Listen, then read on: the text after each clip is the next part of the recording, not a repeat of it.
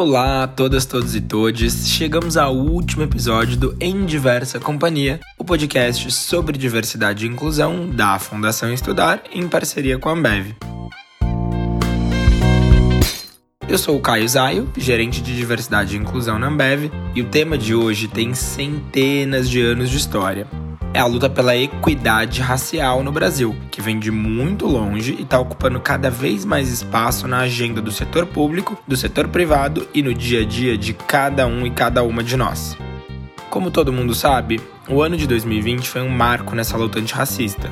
Depois do assassinato de George Floyd, os Estados Unidos e vários outros países foram tomados por protestos gigantes contra o racismo.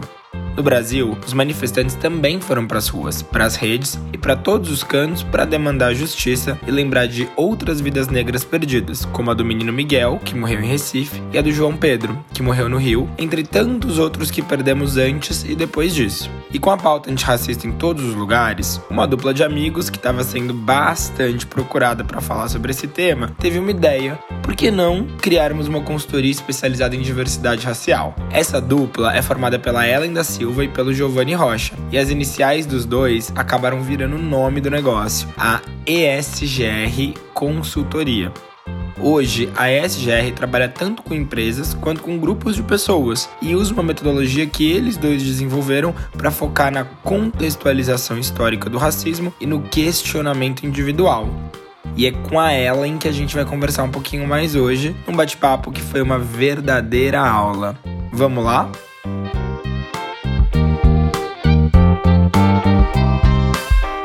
Olá a todos e todas para mais um episódio do nosso podcast.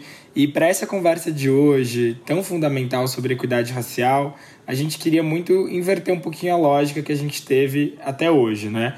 Então a gente trouxe aqui a Ellen, né, nessa super convidada, que está tirando uma nova iniciativa de diversidade e inclusão do papel. E aí, para a gente começar, Ellen, queria pedir para você contar um pouquinho sobre sua trajetória é, e um pouquinho sobre a consultoria ESGR, né? O que, que vocês fazem e o que, que foi a motivação para vocês criarem ela. Olá, Caio. Boa tarde. Boa tarde a to todos os ouvintes. Estou é, super contente de estar aqui. Queria começar agradecendo o convite. É, e falar um pouquinho de mim. Bom, meu nome é Ellen, eu tenho 31 anos, eu sou cientista social. Hoje eu atuo é, no movimento Profissão Docente, que é uma organização é, que promove políticas docentes, apoia né, governos a promover políticas docentes mais efetivas e eficazes.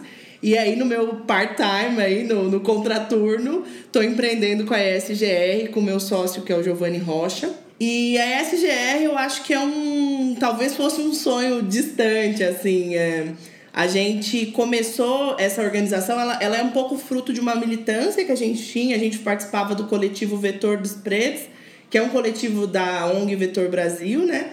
E a gente começou porque a gente percebeu que ali naquele ambiente a gente não tinha muitas pessoas negras e no serviço público às vezes estava clara essa subrepresentação. O, o Vetor Brasil ele seleciona trainees de gestão pública, né? Então a gente pensou, bom, vamos, vamos começar a discutir esse tema aqui, a interlocução entre gestão pública, equidade racial.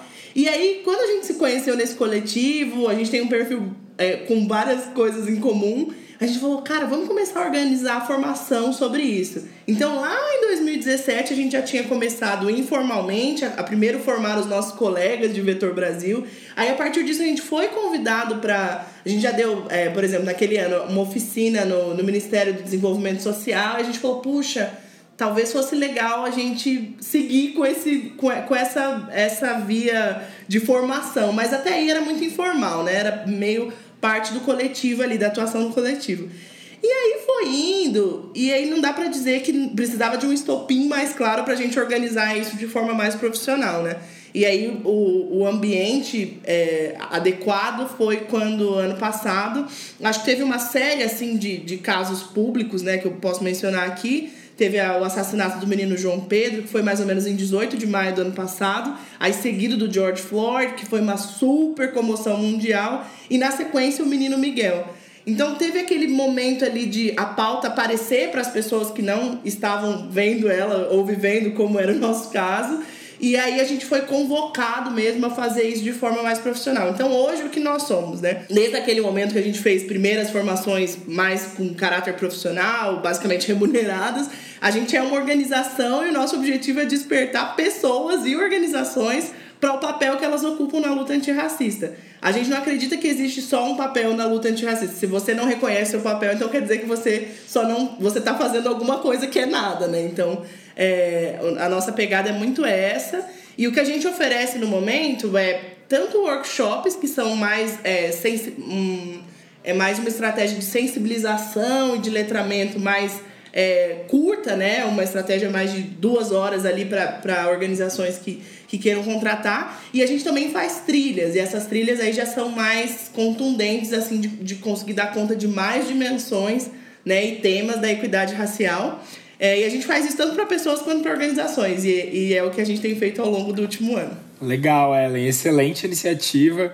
E eu te pedi para contar um pouquinho mais para gente sobre uh, como vocês construíram a metodologia das formações né, e como que ela funciona. E o que, que vocês queriam fazer de diferente né, do que já tem hoje no mercado e tudo mais. Legal. Eu acho que tem uma complementação à, à questão anterior que eu acho que é muito importante dizer, porque tem a ver com como a gente constrói nessa metodologia a gente é profundamente né, implicado por, por essas questões de racismo no Brasil. Nós dois somos pessoas negras, eu sou uma mulher negra de pele clara, o Giovanni é um homem negro de, de pele escura, e do Rio de Janeiro, eu cresci em Curitiba, então a nossa vivência é muito marcada por essa, por essa experiência de ser negro no Brasil. Então, pra gente, a motivação meio que já estava dada, né, por essa experiência de, de, de ser negro. Mas aí, como que é esse passo, né, de construir a metodologia? Eu acho que era um pouco trazer as nossas vivências e, e trazer a nossa vivência de um jeito fecundo, né, transformador em, em produto, basicamente, porque se você, se você olha os dados de racismo, se você olha as experiências de discriminação racial que as pessoas negras têm no Brasil, é possível que você entre num, num looping de, de tristeza e de, de imobilização mesmo, porque parece que as coisas não estão andando. É, então, a, é, acho que é meio aquela frase da, da Angela Davis de eu estou mudando as coisas que eu não posso mais aceitar. E eu acho que esse, esse estopim, né, dado ali pelo, pelo combo dos três, do João Pedro, George Floyd e Menino Miguel, foi muito poderoso pra gente. E aí ele, ele, ele foi o, o essa primeira força para a gente começar a construir nossa metodologia. Que que, o que, que tem dentro da nossa metodologia?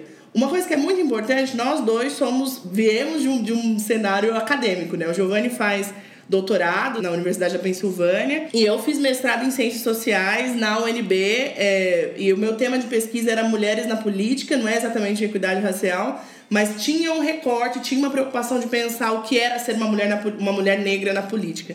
Então, e fora que é um tema de interesse ao longo da vida, né, que eu fui acumulando leitura para isso. Então a gente tinha essa coisa de pensar que o debate é muito desinformado, então a gente precisa trazer essa coisa meio professoral também. Mas é, só a aula não é o que move as pessoas, né? Elas precisam experi experienciar é, o que a gente está falando, a, a, experiência ali de aprendizagem tem que ser uma coisa que, que não é só jogar dados, porque o dado no, no, no limite está no Google, né? Então a gente tem muito essa preocupação de fazer é, dinâmicas, de fazer, de trazer estratégias que façam as pessoas se implicar, se, se, se misturar com, com o conteúdo. Então, é, eu acho que esse é um diferencial nosso.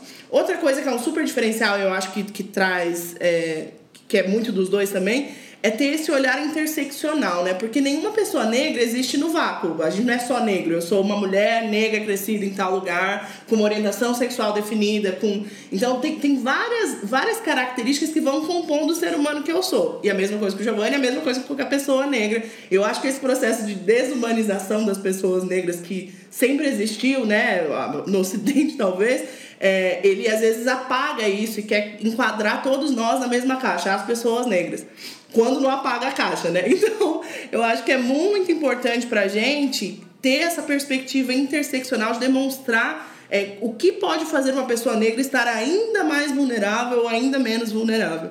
Então, esse processo para a gente é muito importante, a gente ainda está caminhando e deixar isso muito claro na metodologia, tem muito para melhorar, mas é, tá posto e é, um, é uma prioridade nossa. Outra coisa que eu acho que a gente gosta muito de dizer é de falar assim, força nas ideias e empatia no diálogo.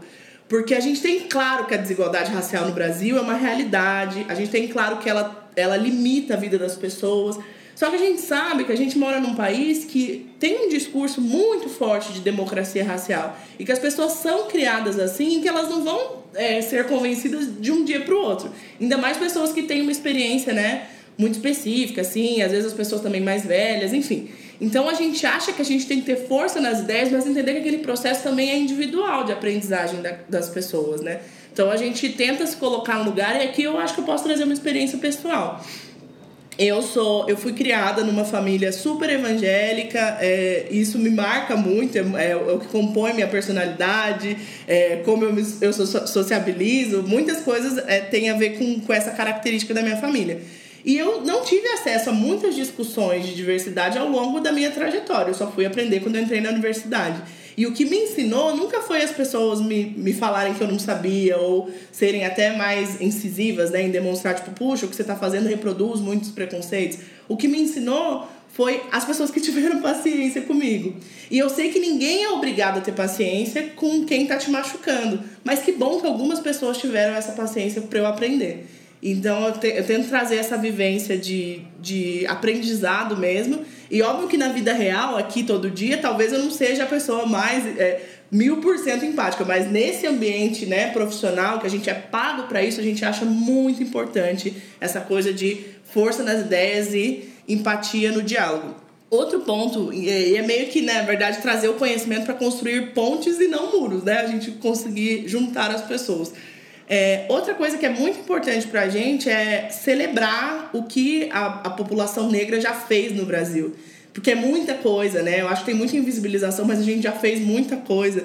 Então, agora até que me veio à mente o, o documentário do MC da O Amarelo que, que saiu esse ano, que eu acho que é uma bela celebração do que, do que a comunidade negra brasileira já produziu. A gente é construtor desse país, né? Então, tem essa pegada também de não falar só em dor, mas de celebrar, de, de promover, de trazer o que nós somos, na verdade, que é múltiplos e, e incríveis.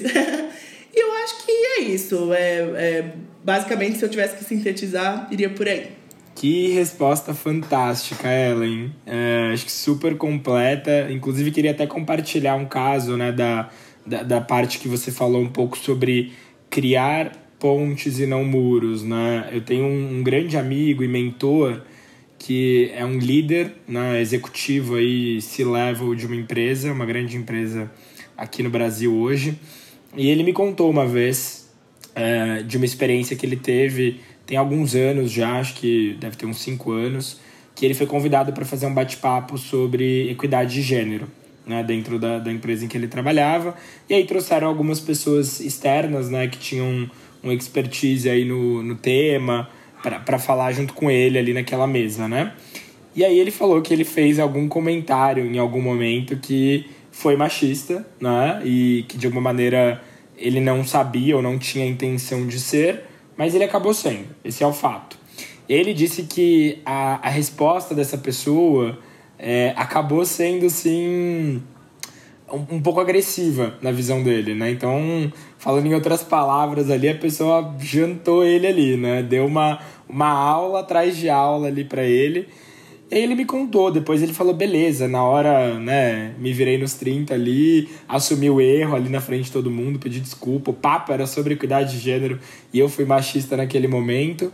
Mas, Caio, eu fiquei, né, isso palavras dele, eu fiquei três anos sem conseguir falar sobre o tema, sem conseguir participar de qualquer coisa, de tanta vergonha e tanto medo que eu tinha de errar.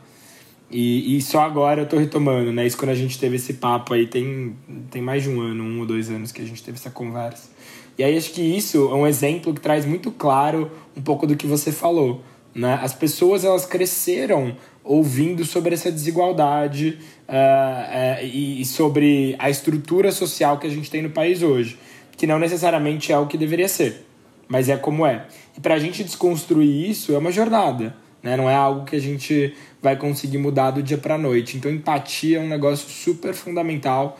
Adorei isso na sua fala e, e, gostei bastante do, de como você exemplificou aí em vários pontos a metodologia. E aí, só puxando o gancho para a próxima pergunta, a gente fala muito né, dentro do meio empresarial sobre o letramento e sobre o como é difícil separar a questão social quando a gente fala de diversidade e inclusão.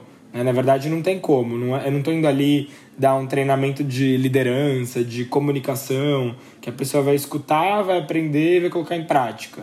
É um negócio muito mais profundo, que a pessoa precisa ter empatia, precisa se colocar no lugar do outro, precisa absorver, precisa enxergar vivências que ela nunca teve, né? E aí eu queria te perguntar, como as experiências de vida, né, de vocês dois, principalmente as suas, Ellen, é, impactaram aí, né, ou influenciaram em todo esse processo, né, de criação e de formação que vocês têm na consultoria?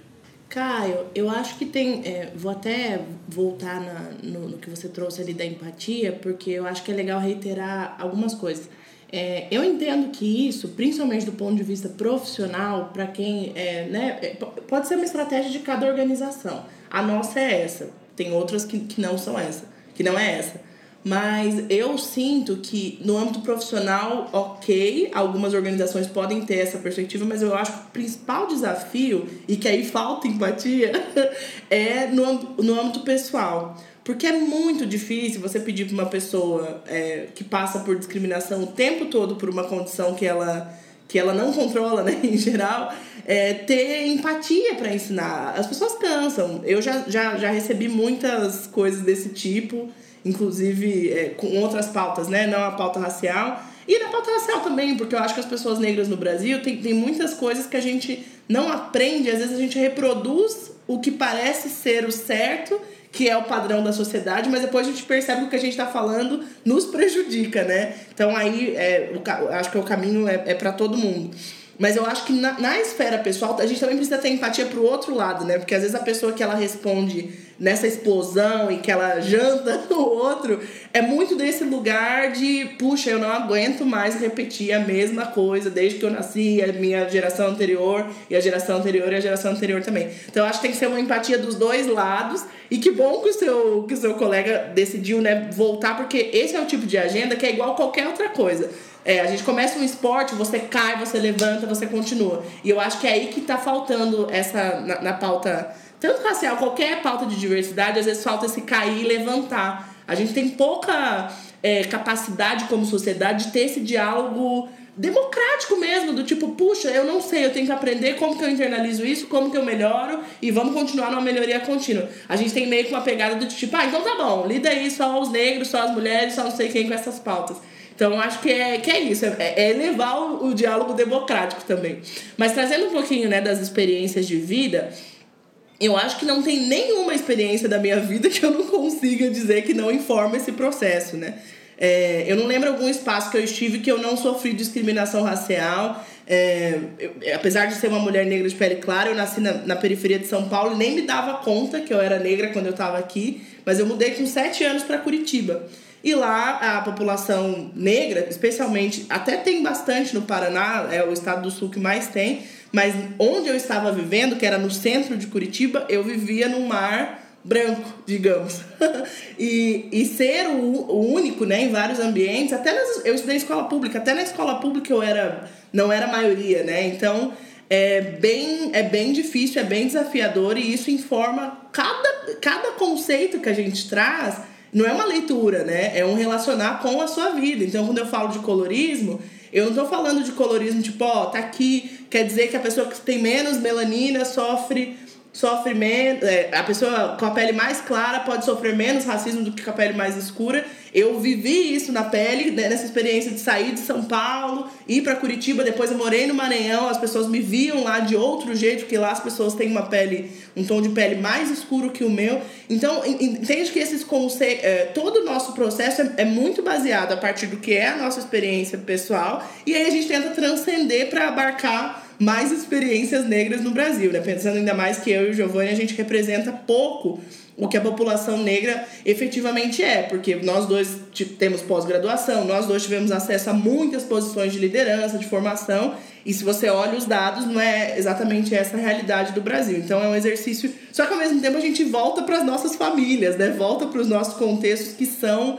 É, que são assim, e de pensar também essa coisa que eu falei do regionalismo, né? Eu tenho um pai maranhense, que é um pai negro maranhense, que, que vem para Então a identidade é, racial dele é muito diferente da minha, porque lá é maioria, não é uma coisa que você necessariamente precisa reivindicar. E agora, para mim, que vivi em Curitiba, preciso sim reivindicar, porque esse lugar, em alguns momentos, foi de muita dor e agora é de muita potência. Então, enfim, eu acho que todo nosso processo de construção é baseado no que é ser um negro ou negra brasileira. Excelente, ela. E eu tô me segurando aqui para não querer comentar tudo que você tá falando, porque tem sido pontos muito importantes que você tem trazido aqui para o nosso papo. E eu só queria exemplificar pro, pro pessoal um pouco do que você falou sobre essa parte de estar cansado, né?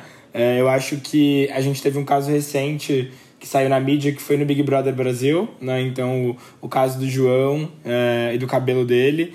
E, e, ele e a Camila, né, os dois participantes do reality, falaram muito sobre estarem cansados de ter que explicar, né? Inclusive para pessoas que têm acesso à informação. Então acho que só, só para reiterar aqui, eu sempre brinco isso aqui na, na Ambev. Hoje eu sou responsável por diversidade e inclusão, eu sou pago por isso, né? Então eu talvez é, sou a pessoa que não deveria se cansar. E ainda assim, às vezes me canso, né? E principalmente no âmbito pessoal, eu sou um homem gay, então tem que ficar sempre explicando para pessoas que têm acesso à informação, cansa mesmo. Uh, e acho que a gente não tem que colocar mais esse peso e essa responsabilidade nas costas eh, das pessoas, né, de terem que explicar e terem que desmistificar uh, alguns preconceitos, mas é um pouco daquilo que você trouxe nessa primeira fala, né? Obrigado para quem acaba tendo paciência às vezes de, de explicar para essas pessoas e trazer esses aliados para o jogo, né? Para a gente ter cada vez mais gente aí nessa luta, mas só para para retificar aqui o que eu disse, que é, concordo super contigo que a gente não tem que colocar peso nenhum nas costas das pessoas de terem que fazer isso, né? Tirando eu, talvez você também, porque a gente recebe por isso, né? Mas as outras pessoas não têm obrigação nenhuma disso, tá? E aí, assim, a gente falou um pouquinho aqui de, de aliado, né? De trazer outras pessoas para discussão e não só as pessoas que vivem o preconceito na pele, né? É, e assim, me conta um pouquinho de quais têm sido os desafios tanto para isso, né, para angariar mais aliados para a jornada de equidade racial no país, quanto também para colocar a iniciativa de pé e tudo que vocês estão fazendo já desde agora. Ah, legal, Caio. Muito, muito bacana isso que você está trazendo. Eu também, como ainda estou nesse momento, né, como pessoa paga para fazer, que, que ainda tem muita paciência. E, e, nesse caso é meio que uma escolha do tipo, se não tiver paciência, as pessoas vão passar por nós e não, não aprender o que a gente está trazendo, né? Então, para mim é importante também. É, bom, dos desafios iniciais, muitos. a gente. É, a, a, primeira coisa, aí vou falar da, da, minha perspectiva, né? Não sei se pro Giovanni é a mesma coisa, mas para mim essa atividade que me dá tanto prazer e que eu tinha feito ao longo da vida de forma informal, ver como uma atividade remunerada foi uma primeira coisa, tipo ai, que ba... como que faz, né? Não tinha muito claro, assim. Então, esse primeiro desafio, mas aí meu sócio gentilmente me, me levou para esse lugar, porque ele já tinha feito várias consultorias nesse sentido. É... E eu acho que o, o principal desafio para a gente nesse momento é o de estruturação de uma organização, né? Escolher se vai ser é, uma ONG, se vai ser uma empresa, é, dedicar o tempo possível. Todo mundo fala, é um filho, vocês estão criando um filho. Então, dedicar o tempo possível para fazer, fazer as escolhas, né? Para saber por onde esse filho vai. É, eu acho que também tem um desafio muito marcante, porque nesse momento né, nenhum de nós dois tem interesse de sair dos nossos trabalhos principais. A gente é muito. Ele tem o doutorado, que é uma demanda bem grande. Eu tenho meu trabalho no movimento profissão docente. Então, como compatibilizar isso e não cair num paradoxo de você não conseguir escalar a organização porque não tem tempo para dedicar para isso, né? Então, que, que a gente fica muito refletindo se o nosso teto é a gente mesmo ou não. Então, isso é um desafio. É, eu acho que também tudo que tem a ver com é, a gente traz das nossas experiências profissionais, né? Claro, é, como tratar com o cliente, como tratar, é, sei lá, toda essa parte de estruturação ali do negócio, mas é muito diferente você fazer isso para uma grande empresa ou para uma ONG que é mais estruturada ou para os outros ambientes de trabalho que a gente já passou e fazer isso para a gente, colocar o nosso jeito, marcar o que é importante para Ellen e para o Giovanni, né? Então, e eu acho que ainda tem outro desafio que é de coordenar as visões de duas pessoas que têm visões né, fortes e, e, a gente em geral é muito tem muita consonância, mas de como fazer isso virar uma coisa só, porque não vai ser a Ellen e o Giovanni, né? Vai ser inclusive até no momento a gente ainda tá pensando em nome, é, tudo que a gente tem até agora já foram várias turmas foi feito porque precisava responder à demanda. Mas a gente realmente parar e estruturar, e eu acho que para quem é empreendedor, muita gente faz muda essa roda com, com o carro andando mesmo, né? Mas pra gente ainda tem sido um desafio. A gente colocou alguns prazos aí, a gente quer no começo do segundo semestre estar tá com tudo isso bem fechado, né? É, e saber por onde ir, mas é, tem sido ainda um desafio essa parte. Excelente. É, e a gente sabe hoje também que o Brasil é um país muito desigual, né? Quando a gente fala é, das pautas raciais, né? E a gente consegue puxar vários dados aí de acesso à universidade, de taxa de mortalidade, de renda, e a gente vê claramente nos dados que a gente tem essa desigualdade, né? E como isso, né, essa desigualdade tão grande em vários âmbitos diferentes ao redor do país impacta na luta por equidade racial, que é uma luta que demanda essa transformação estrutural da sociedade, né? É, eu acho que o, o principal ponto para começar é que a gente pensar que é, as pessoas às vezes querem falar, quem acredita, né? Porque parece um tema de crença às vezes. Porque tem gente que fala, não, mas não é bem assim, se você olhar é um problema social. Eu acho que esse é o principal, o, o, o começo do desafio, né? Porque quando a gente olha é, com mais cuidado para os dados mesmo, tem até um dado que eu estava me debruçando essa semana que eu, que eu fiquei, puxa, gente, que seria tão bom se as pessoas se debruçassem sobre esse dado que é de pensar que mesmo entre as pessoas mais vulneráveis socialmente, a gente tem um recorte racial. Ainda, o, o negro ainda é mais vulnerável dentro daquele sentido. E o dado que eu estava vendo é uma pesquisa do professor da USP, Madeira, é, ele fez uma análise dos dados, é, as notas do SARESP, né, que é a avaliação que é feita cega, né, que todos os alunos respondem, e comparou os dados dos alunos negros e, e brancos pra, com a nota atribuída pelo professor. Então, por exemplo, um, aluno que no Saresp tirava, sei lá, seis, aí era comparado depois para ver qual, qual era é a nota que o professor tinha dado. E ele encontrou disparidades dos alunos negros para os alunos brancos. Ou seja, o Saresp avaliou que eles tinham o mesmo nível de conhecimento, mas quando esbarrou no professor, é, é esse, esse dado mudava, né? É, a pesquisa é bem complexa, ele, ele tirou, é, ela é de. ela é quantitativa, né? Então é estatística, tem todos os ele recorta é, as questões de classe, tenta tirar o contexto, tenta tirar todos os, os outros pesos que poderiam variar essa nota e mesmo assim o resultado é esse.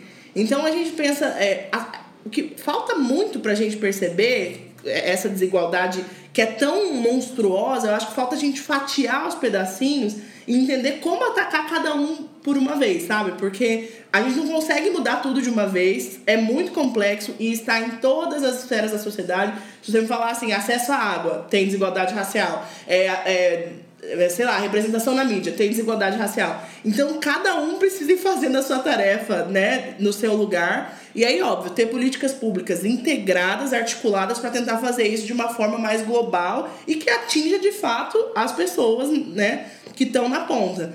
Mas eu acho que, que é isso, assim, é, é um impacto muito forte ser desigual em muitos níveis. E essa transformação estrutural ela só acontece quando a gente ataca de todos os lugares ao mesmo tempo, mas também com planos grandes e, integrados para acabar com isso.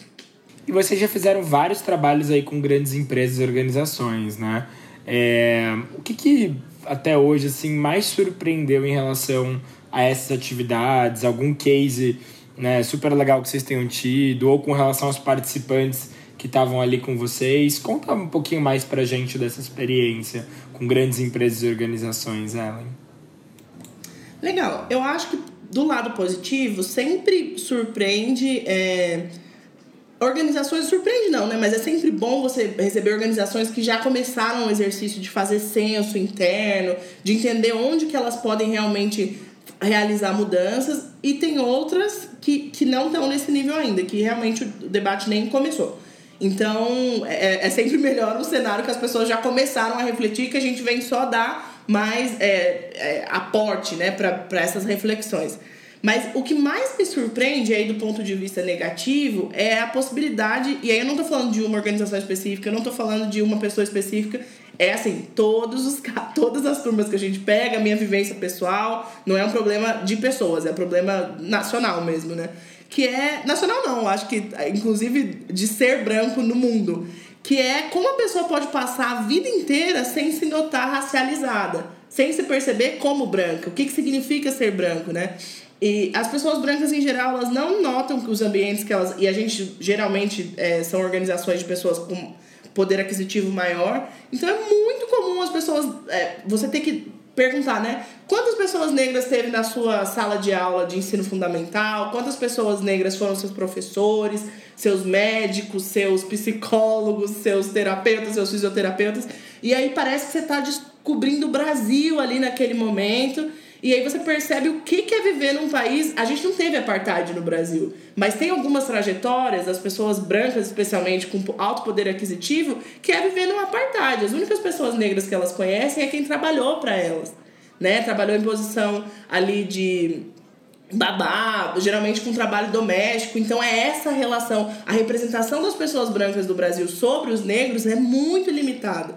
E, e é tão triste porque quando a gente começa a trazer isso, é sempre um momento muito catártico, assim, nas formações, especialmente as da trilha, né? Que, que a gente faz workshops são mais superficiais. Nesse, geralmente, o choque é mais de perceber, puxa, eu conheço pouco da história do Brasil é, falando de negros. Mas na trilha que a gente consegue um, um degrau abaixo, assim, né? De, de complexidade, das pessoas mergulharem nas suas próprias histórias, você percebe que as pessoas ficam chocadas. Muitas vezes elas choram. É muito comum as pessoas chorarem nessa. E aí a gente, inclusive, a primeira vez que fez foi tipo, puxa, o que, que faz agora? Né? O pessoal começou a chorar. E é isso, né? Porque realmente é muito chocante é, os dados da desigualdade brasileira, é muito chocante os cenários que as pessoas negras precisam enfrentar todo dia. E, e são coisas simples, por exemplo, é, simples pra gente, né, que é negro. É, às vezes eu trago pensando, bom, é, ser mãe, ser uma mulher negra que é mãe, é, quais as representações que eu tenho de mães negras, né? Eu vejo mães negras como a mãe do menino Miguel. Eu vejo mães negras sofrendo. O sofrimento da mãe negra é muito comum por seu filho ser alvejado, né? Por, pela, pela violência. É, policial especificamente. É muito comum mulheres negras é, terem que lidar, mães e pais, né, terem que lidar com racismo na escola e você volta para sua própria trajetória para ver como aquilo marca e, e a discriminação ela é, ela é, uma marca que vai fazendo você às vezes não render na escola por isso. Então é, é muito desafiador e as pessoas ficam, uau, meu Deus, que pesado, eu nunca pensei sobre isso, puxa.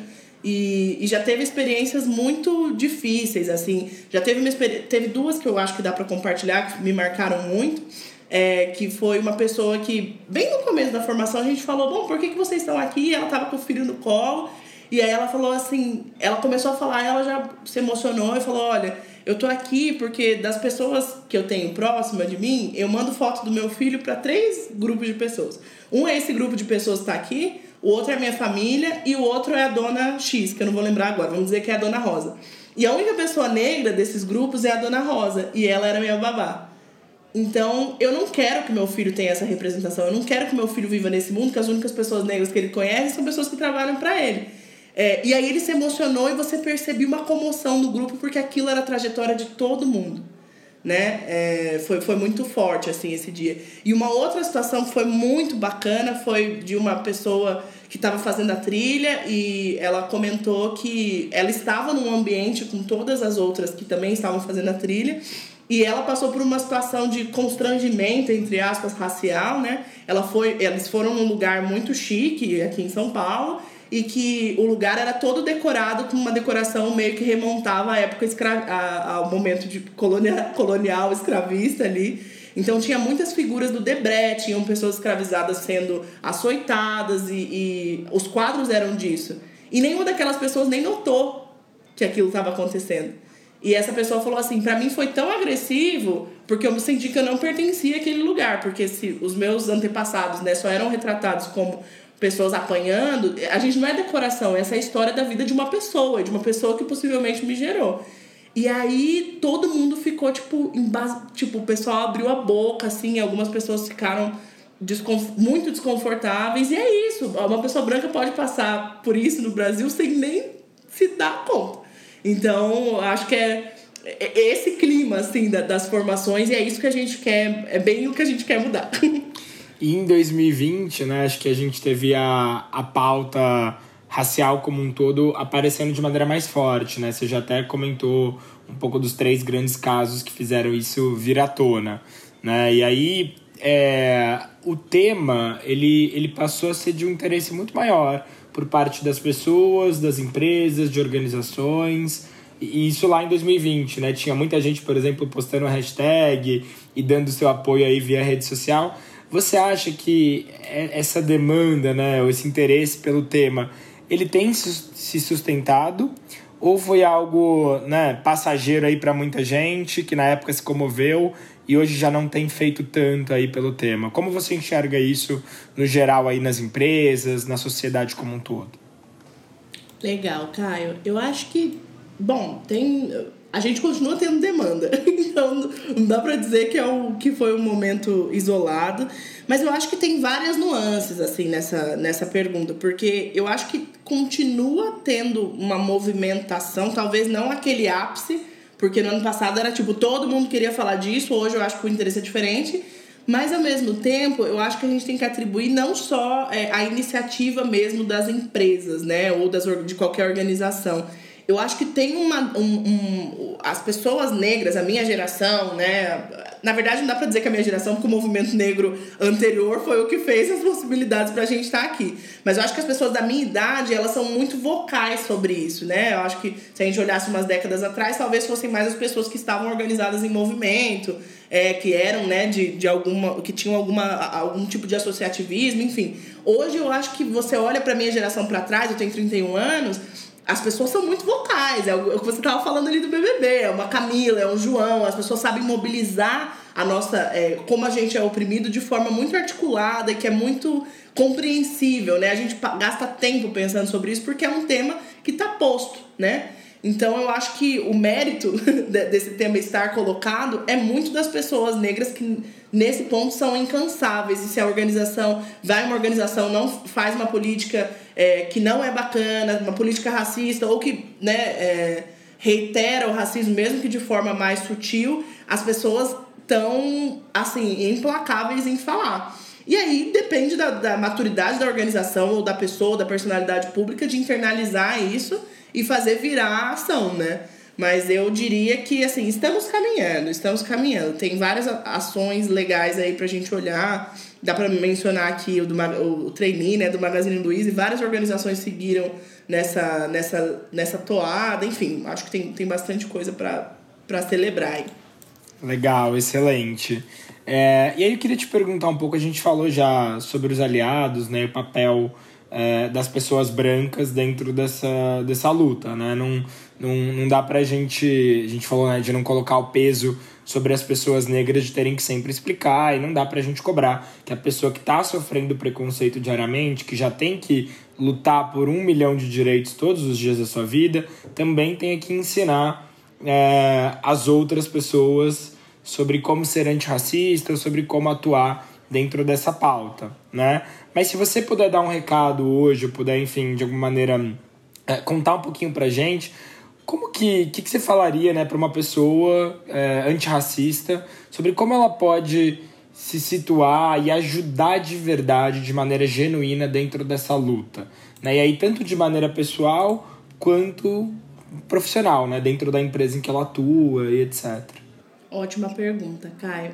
É, eu acho que isso é. A, tem duas perguntas que mais aparecem na nossa formação. A primeira é: é para falar negro ou preto? E a segunda é: o que eu posso fazer como pessoa branca para contribuir na luta antirracista? É, eu acho que, como qualquer coisa na vida, né, é, é ter noção do que, que significa um processo, né? Eu acho que talvez fruto da nossa sociedade líquida, imediatista, que tudo é para ontem, as pessoas acham que vai ter uma receita, né? Ó, tá aqui, né? Tipo dieta, você faz, aí acabou antirracista. Não é assim que funciona. Super não é assim que funciona. E eu acho que o papel dos aliados, primeiro, principalmente pessoas brancas, é se letrar sobre o tema.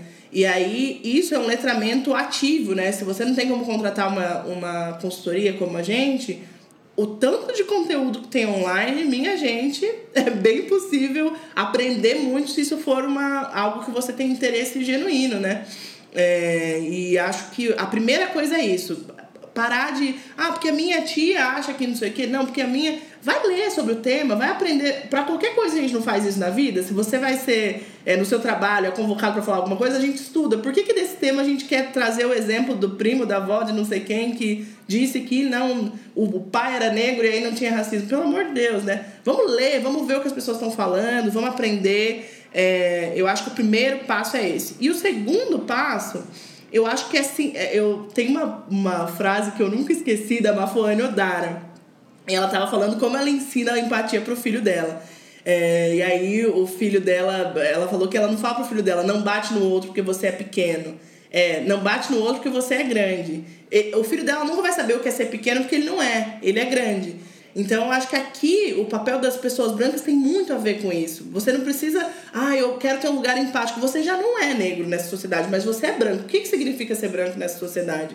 Né? O que, que você não teve, o que, que você não teve que passar, o, quais são as questões que fazem, é, é, que são implícitas, ninguém necessariamente pensa isso, né? Eu sou branco, eu sou superior. Mas quais coisas incutem na nossa mente, né? Na nossa, no nosso inconsciente de que ser branco é superior? Talvez a propaganda, talvez a história que a gente teve na escola, talvez quando a gente olhe para um congresso, talvez quando a gente olhe para os né, para os boards aí de, de lideranças do, do mundo corporativo. Isso manda uma mensagem. O, é, tem uma coisa também que fala de teste de pescoço, né? Coloca o pescoço dentro de uma organização e vê quantas pessoas negras tem, dentro de uma igreja, dentro de um clube. E vai, vai povoando isso, vai se questionando. Acho que isso é muito importante. E aí, com esse processo longo de sensibilização, de implicação no processo, o seguinte passo é a responsabilização.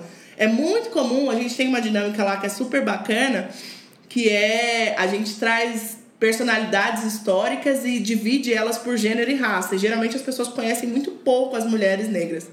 Então, é, a gente. Geralmente, quando as pessoas vão falar sobre isso, elas falam: ah, a culpa é da escola, porque eu não aprendi na escola. Mas não necessariamente elas conhecem as pessoas brancas da escola. Elas conhecem as pessoas brancas, às vezes, do é, da, de uma minissérie que elas viram, às vezes do nome do metrô. É, então, essas coisas a gente precisa questionar e, e começar a se responsabilizar pelo que está dentro da minha, da minha esfera que eu posso mudar, né? Então, por exemplo, se você é pai, mãe, o que, que seu filho pode conhecer de equidade racial que vai fazer ele ser uma pessoa diferente amanhã? Eu tenho uma família que faz muitos comentários discriminatórios, será que não dá para trazer isso? Eu acho que todo mundo tem alguma esfera de atuação quando se responsabiliza. Então, esse é o, a principal dica que eu daria, né? Além da, das outras, né? Que é de, de aprender sobre e aí no final se responsabilizar por, pelo que você aprendeu. Excelente dicas. E já queria puxar uma outra pergunta nessa mesma linha de interesse genuíno, né? Como as empresas podem evitar que a diversidade vire apenas um selinho ali da organização, né? Aquela, aquela expressão ali para inglês ver, né? E sim que vire um valor de verdade, né? Com, com um impacto mais profundo, que realmente mude a vida das pessoas e a sociedade. Ah, eu gosto muito dessa pergunta, Caio, porque eu acho que assim como é um processo para indivíduos, é um processo para as empresas, e eu acho que o, a, o principal desafio, é, eu imagino, né, é que quando você tenta e você cai. Eu conheço uma organização que eu respeito muito e que fez várias ações de, de equidade racial, é, até é, cota interna, né, ação afirmativa interna. E uma hora teve uma, uma, uma ação de discriminação que ela foi entendida não necessariamente como é, respondendo a contento para as pessoas que estavam demandando e foi muito criticada. Então, é, você precisa saber que o processo é começar, se, aprender sobre se responsabilizar e falhar. É parte do processo falhar. Você mora, você vive num país que teve ah, uma escravidão enorme, foi o último país da América, do mundo, na verdade, a abolir a escravatura, não fez políticas de, de reparação depois. É um país que escanteou esse tema há muitas décadas aí, no caso, né? Enquanto era escravidão, não era nem escantear, uma escolha, mas depois no século XX, até o finalzinho do século XX, né, não tinha feito nada para mudar isso. Então não é de um dia para o outro que você vai mudar isso, né? É uma cultura que está impregnada na gente, é, é parte do nosso DNA quase. Então, é, esse processo precisa ser de realmente se comprometer com ações de curto, médio e longo prazo. E aí, nesse ponto, é importantíssimo ter pessoas negras no local para trazer, é, para dar insumo para quais caminhos você pode ir, né? É, e eu acho que tem muito a questão da permanência também. Eu acho que muitas vezes a preocupação é de colocar as pessoas negras para dentro e depois falar: olha, eu coloquei, mas aí elas não performaram. O que significa trazer um corpo negro para dentro da sua organização? Significa possivelmente que ele vai ser discriminado nos corredores? Qual a política de RH que você está fazendo? para garantir que a vida dele não seja um inferno? Isso é uma pergunta importante. Significa que talvez ele não venha com inglês, talvez ele não venha com espanhol, então, o que, que você vai fazer para a pessoa trazer essa outra expertise dela? Porque é uma expertise também, né? Você sobreviver negro num país como esse é uma expertise incrível. Então, essas outras, essas outras competências que ele traz, como você pode fazer ele conseguir, né, nas que ele não nas que ele não está no mesmo nível que as outras pessoas, é, ter esse, essa, esse aporte da organização. Então, eu acho que é muito importante se comprometer. A, a gente sabe, né, quando, quando você está fazendo só para para bater uma meta e quando é uma mentalidade da organização. E aí é isso, formação contínua, chamar gente especializada para resolver os problemas quando eles aparecem e se preocupar. E eu acho que é importante entender isso não como assim, ah, eu vou fazer isso para é, agradar as pessoas negras ou para bater uma cota de diversidade. A gente está fazendo isso pelo desenvolvimento do Brasil. A gente está falando de uma população que é mais da metade a gente não tem como se desenvolver se você não resolve mais da metade da vida da população, a população que consome, que vive, existe, ama, enfim, a gente precisa ver a, a figura inteira, né? Então, acho que para as organizações essa dica de, de pensar em permanência, pensar em ações de curto, médio e longo prazo, cair, levantar, pode ser um bom cenário aí.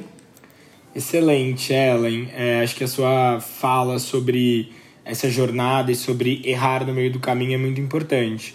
Né? E aqui na Ambev a gente viveu um pouco disso também. Né? Lá em 2019 a gente criou um, um programa de estágio exclusivo para jovens pretos e pretas e a gente errou muito no meio do caminho. Né? Lá atrás, quando a gente criou esse programa, a gente trouxe 10 pessoas para aprender né? e, e depois ampliar e crescer as iniciativas.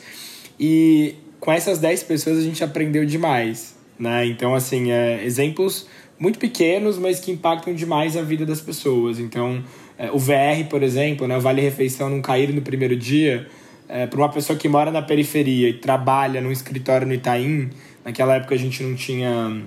É, não estava em pandemia, né, então era presencial o trabalho. Né, e aí no Itaim, no Itaim Bibi, na, na região nobre de São Paulo, é muito duro. A pessoa tem que abrir mão de pagar uma conta, de fazer alguma outra coisa que ela precisa na vida dela pessoal para almoçar com o time no restaurante que as pessoas estão acostumadas a ir. Uh, outra coisa era a questão da câmera, por exemplo. Então, é, ah, a pessoa não, não abre a câmera dela. E a gente sempre teve aquela mania, velha mania de, putz, todo mundo abre a câmera e tal, né? E querer obrigar as pessoas a abrirem câmera.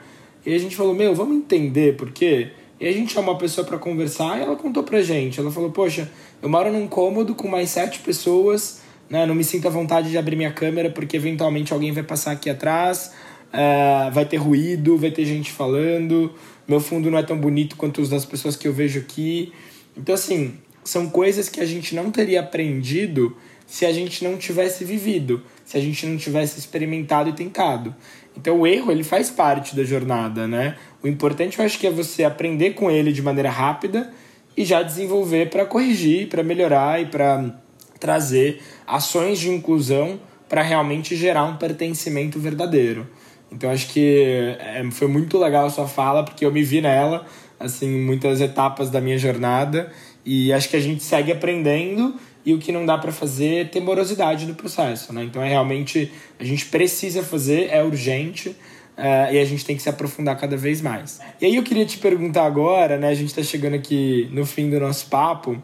E eu queria te perguntar o que é o sonho grande, né, da consultoria de vocês, assim, quais são os próximos passos, onde vocês querem chegar lá na frente? Ah, muito legal, muito legal que você conta também, é, Caio. Eu acho que se a organização tiver a celeridade ali para lidar, né, com isso quando aparece, e não ir pelo lado de punição ou de ah, não, tem que entrar no padrão, porque essa pessoa, como eu falei antes, ela traz outras competências, né? É, essa, eu queria dar um exemplo aqui de uma outra organização que eu respeito muito, que é o Vetor Brasil. que é a que selecionou eu e o Giovanni, né? Eles, quando foram criar, é, mudar um pouquinho o processo de seleção deles, eles tiraram a prova de inglês. Porque o que, qual é a mensagem que a prova de inglês manda, né? É muito assim, ah, eu quero. Gente, quem fala inglês no Brasil? Acho que tem, tem uma pesquisa, não tenho certeza do percentual, mas é uma coisa meio 5% da população. Então, onde você está recortando? E essa, essa ideia, né, essa competência, ela de fato aporta um diferencial na gestão pública? Eu acho que para algumas áreas, sim. Por exemplo, se a pessoa vai trabalhar com relações internacionais, com certeza ela precisa de inglês. Mas a maior parte de nós não vai trabalhar com relações internacionais. Será que não vale a pena trazer essa pessoa que às vezes representa um território, né? A pessoa que já usou essas políticas públicas. Eu não é a primeira vez que eu entro numa escola pública, quando eu entrei para a gestão pública. Eu estudei numa escola pública. Né? Então eu trago outra vivência e isso não, não ser valorizado em detrimento de um, de um, um diploma de inglês que às vezes nem nem, nem representa né, tudo que a pessoa sabe. Então, é, é, essas escolhas são muito importantes para as organizações pesar realmente o que, que é inegociável para aquele cargo, para você conseguir recrutar outro tipo de pessoa e mudar mesmo a, não só a cara, mas a, a racionalidade da sua organização. Enfim, me alonguei aqui, mas vamos falar do nosso sonho grande. É, eu e o Gil, a gente tem muita a gente gostaria de ser uma das, das organizações de referência que aportam para elevar o nível de debate de equidade racial no Brasil.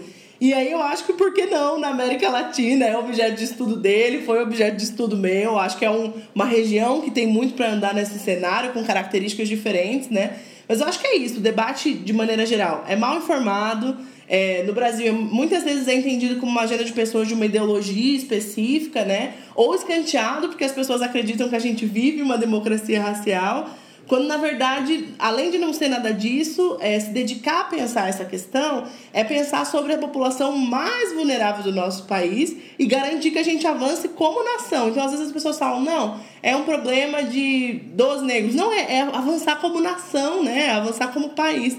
É, então, acho que esse é nosso sonho grande, ser referência nessa, nessa agenda e também é, estar envolvido, estar é, conectado com organizações que têm isso de fato como prioridade e entende desse jeito o problema, sabe?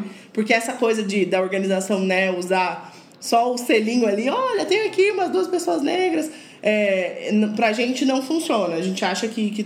A gente também tem uma atuação muito olhando para políticas públicas, que eu acho que a parte estrutural grossa é aí, mas tem uma parte muito importante de mercado de trabalho que é sim com, com o terceiro setor, que é com o mercado, que é com empresas, enfim. Então, é, é, um, é um desafio aí que a gente tem que atirar para vários lados para conseguir é, alcançar o, o alvo. Mas é isso, nosso sonho grande. Que ótimo, Ellen. Espero que vocês consigam atingir aí, vou estar aqui na torcida e o que precisar conta bastante comigo. E aí, para a gente encerrar o nosso papo, eu queria pedir para você deixar algum recadinho final aí para os nossos e para as nossas ouvintes. Eu acho que para os ouvintes negros, eu diria resistam. Porque, é, especialmente, eu acho que aqui é importante falar de saúde mental. Para mim, é muito impactante toda vez que a gente vê uma criança negra, um, um adolescente negro, né, morrer, ou a gente vê situações de discriminação, impacta muito, né? Porque não é o corpo do outro, é o seu corpo, é a sua família, é o seu irmão, é o seu pai, é o seu, a sua irmã. Então, eu acho que, que é muito, é, em geral, pode ser muito desgastante navegar, né? Depende muito de como a pessoa é, mas pode ser muito é, sufocante, inclusive, lidar com isso. E eu acho que é muito importante dizer que lembrar, né, que os nossos mais velhos, as pessoas que vieram antes de nós, muitas vezes estavam em cenários muito piores e eles fizeram a coisa mais ousada que foi sonhar que a gente estaria em outro lugar. Nós estamos, né? A gente vê esse país com tanto de política pública que ele tem agora, essa, essa, essa agenda em pauta, ela está sendo colocada em várias dimensões, seja no serviço público, seja né, com essa pauta mais de diversidade das empresas. Então, acho que dá para olhar. É, eu sei que o copo meio vazio é o que nos é o imperativo, né? Porque é todo dia e é bem difícil. Mas olhar o copo cheio também, porque é, eu, eu sempre fico pensando, cara, que dia que eu pensei que algum eu ia, eu ia ganhar dinheiro com a, uma coisa que me limitou muito ao longo da vida. E é o que acontece agora. Então eu acho que muitos de nós estamos avançando, muito de, está mudando, né? Eu acho que tem a música do Rincon Sapiência que, que explica muito isso, que pretos e pretas estão descobrindo que, que a gente é maravilhoso e que a gente precisa se amar, enfim. É, eu acho que esse é um ponto muito a ser destacado. E para as pessoas brancas, eu acho que a gente precisa entrar no bonde da história, sabe?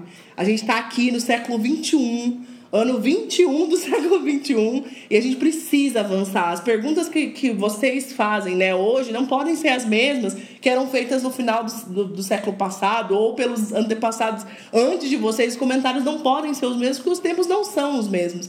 Então, é, eu, a minha expectativa é mais alta, assim, em relação às pessoas brancas, é de responsabilização, é de estudo, é de aprender, é de trocar e é de... É, eu gosto de falar que cada geração tem sua função histórica, assim, eu acho que a nossa, essa pauta de diversidade, às vezes, ela oculta desigualdades que são muito longas, né? Desigualdades que são muito profundas e que remontam muitos séculos atrás.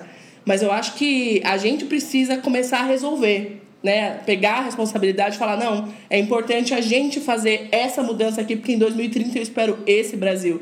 Então eu sinto falta, assim. É, eu acho que muitas pessoas já estão se envolvendo, já tem muitas organizações, já tem muita gente indo nessa direção, mas aí um chamado geral, né? Vamos, vamos para frente que o, que o país precisa é, de integração mesmo desses dois grupos e não vai existir enquanto não tiver nessa consciência de, de que a gente precisa acabar com a desigualdade mesmo. E é isso. Ellen, super obrigado pela aula que você deu pra gente aqui. Foi um papo super leve, gostoso, mas é, ao mesmo tempo muito profundo também. Então eu tô saindo daqui com vários insights e aprendizados. Queria te agradecer por ter topado bater esse papo e desejar muito sucesso na sua trajetória, né, junto com, com o Giovanni e, e, e para a consultoria como um todo. Legal, obrigado Caio, obrigado pessoal da Fundação Estudar pelo convite e eu acho que em breve teremos redes sociais é, e queremos produzir conteúdo também não só para quem for nosso nosso participante dos nossos produtos, né, dos nossos workshops, das nossas trilhas, mas para qualquer pessoa interessada no tema. Mas eu super recomendo que sigam pessoas que estão lidando com com isso e que podem é, aportar e lembrar vocês diariamente, sabe? Porque às vezes tem muitas pautas que a gente gosta, mas a gente esquece, porque no dia a dia, né? Vai, vem a enxurrada de coisas, mas é muito importante seguir para aprender todo dia e nos transformar como pessoas melhores, cidadãos melhores e aí, em última instância, mudar esse país. Obrigado, Caio.